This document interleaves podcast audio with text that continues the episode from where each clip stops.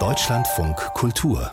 Fazit Cornelia Schleimer, eine der wichtigsten zeitgenössischen deutschen Malerinnen, bekannt für surreale Porträtbilder von jungen Frauen oder Mischwesen aus Mensch und Tier, für die schon mal Schellack oder Kaffeesatz zum Einsatz kamen.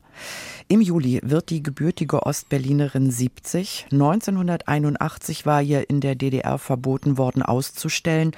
1984 reiste sie in den Westen aus. Das meiste ihrer Kunst blieb zurück. Nun gratulieren ihr das Albertinum und die Städtische Galerie Dresden, die Stadt, in der sie studierte, zum Geburtstag. Carsten Probst, was von ihrer unverwechselbaren Kunst ist denn in der Städtischen Galerie zu sehen? Ja, es gibt eben einen sehr bekannten Teil ihres Werkes und einen weniger bekannten, müsste man vielleicht sagen. Und eben dieser bekannte Teil ist in der Städtischen Galerie ausgestellt. Das sind jetzt in diesem Fall eine Auswahl von 20 Malereien aus den ungefähr letzten 30 Jahren. Und äh, Cornelia Schleime ist quasi ihrem Stil in dieser Zeit eigentlich, man kann sagen, ziemlich treu geblieben. Ich konnte heute in der Ausstellung mit ihr sprechen und sie selbst äh, formuliert ihr Vorgehen als Malerin so. Mir geht es wahnsinnig darum, geronnene Zeit. Meine Persönlichkeit ist ein sehr impulsiver Mensch und ich muss sozusagen, um mich selber ertragen zu können, zu kontrollieren, muss ich Zeit einfrieren. Ich will auch nicht mir die Bilder selber erklären. Wenn ich mir ein Bild gut selber erklären kann, interessiert es mich eigentlich schon gar nicht mehr. Da muss ich es auch gar nicht malen. Ja, auf einem Gemälde zum Beispiel in dieser Ausstellung sieht man das Gesicht einer jungen Frau mit so brav gescheiteltem dunklen Haar, aber hinter ihrem Kopf erhebt sich so der schwarze Schatten eines Raben und die Frau fixiert den Betrachter auch aus dem Bild heraus mit ihren Blicken und gleich auf hat sie eine Pistole in der Hand, die direkt eben auch auf den Betrachter zielt. Und das Bild nennt sich für den, der von mir will, was ihm nicht zusteht. Im Selbstporträt als Schaf, einem anderen Bild, zeigt Schleime sich so im geblümten Bikini mit Zigarette und Schafskopf oder in Rotkäppchen von 2020 sieht man von hinten eine Reiterin auf ihrem Pferd durch einen knorrigen Wald reiten. Die Frau trägt eine leuchtend rote Kappe und in ihrem Rücken sitzt dann auf dem Sattel auch noch ein weißer Hase. Also man kann vielleicht zusammenfassen, dieses ganz charakteristische, unverwechselbare ist diese Figuren, die Gesichter, die Umgebung, das alles wirkt sehr grafisch, sehr hyperrealistisch wie verfremdete Fotografien eigentlich tatsächlich so, sie sagte es ja eben so wie eingefroren, wenn man sie beim Wort nehmen will, aber die Bildmotive sind eigentlich das totale Gegenteil. Das sind rätselhafte, surreale Welten aus ihren Träumen, sagt Schleimer auch selber, die sich auch gar nicht richtig entschlüsseln lassen und beides ebenso die Irrationalität der Traumwelt und die rationale Strenge ihrer Malerei, die ringen beständig in ihrem Werk miteinander. Gibt es auch überraschend Unbekanntes? Ja, es gibt überraschend Unbekanntes. Der unbekanntere Teil ist das Frühwerk von Cornelia Schleime, das eben noch in der DDR entstanden ist. Davon ist ein Teil, muss man sagen, in einer kleinen Zusatzausstellung im Albertinum zu sehen, vor allem frühe Filme und Fotografien von Performances.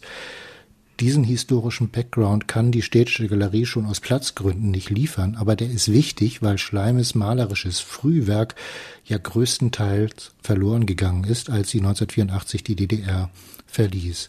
Filme und Fotografien von Performances, die sind entstanden, als sie in der DDR schon Ausstellungsverbot hatte und die konnte sie dann auch, weil sie klein genug waren, im Gepäck mitnehmen bei ihrer Übersiedlung nach Westdeutschland. Und in diesen Performances, Selbstinszenierung, wie sie sagt, reagiert sie eben schon auf die damalige Situation in der DDR. Sie zeigt sich mit einer Plastiktüte über dem Kopf, so als ob sie erstickt werden soll oder nackt und gefesselt. Dass ihr malerisches Werk dann aus dieser Zeit vernichtet wurde, sagt sie, das hat sie dann erst sehr viel später erfahren, als sie schon im Westen war. Das war natürlich ein Schock aber ich fing an, große Bilder zu malen mit sehr viel Improvisation, weil ich äh, wenig Geld hatte, sozusagen das nachzuholen, ne, was da verloren gegangen ist. Also man kann nicht den Dingen, die weg sind, hinterher trauern. Das bringt nichts. Ich habe auch schon davor, ich habe immer Dinge verloren und gewinne aber was. Deshalb nachtrauern geht gar nicht. Ne? Da bleibt man kleben. Heißt das andersrum auch, Carsten Probst, dass anders als bei anderen Künstlerinnen und Künstlern der Wechsel von Ost nach West spurlos an ihr vorübergegangen ist? Das glaube ich ehrlich gesagt nicht. Also sie selbst spricht ja von einer immensen psychischen Anspannung während ihrer letzten Jahre in der DDR. Und sie stand auch, wie sich ja später herausgestellt hat, unter permanenter Beobachtung. Und einen Teil ihrer Stasi-Akte hat sie dann auch selbst so mit Bildern verfremdet. Das wird hier als Projektion auch im Albertinum gezeigt. Also sie sagt, sie habe sich in der DDR zumindest wie in einem Gefängnis gefühlt. Ja, ich musste in 24 Stunden raus und das war, habe ich wirklich drei Kreuze gemacht. Natürlich nach fünf Ausreiseanträgen, die nicht genehmigt worden sind, war das eine komplette Befreiung. Also mir ging es finanziell ja ganz schlecht, spielte keine Rolle.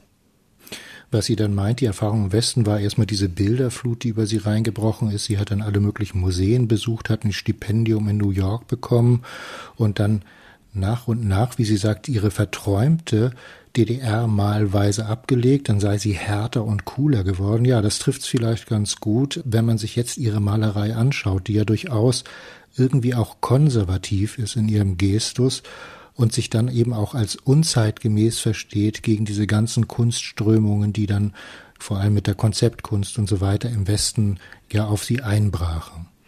Wenn Sie sagen, dass Cornelia Schleimes Kunst irgendwie konservativ sei.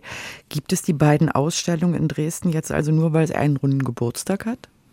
Ja, das wäre natürlich ein bisschen schade. Nein, nein, ich finde, es bündelt sich in ihrem Werk eigentlich eine riesige Fülle von Fragen nach der Art, wie wir heute eigentlich Kunst sehen und beurteilen.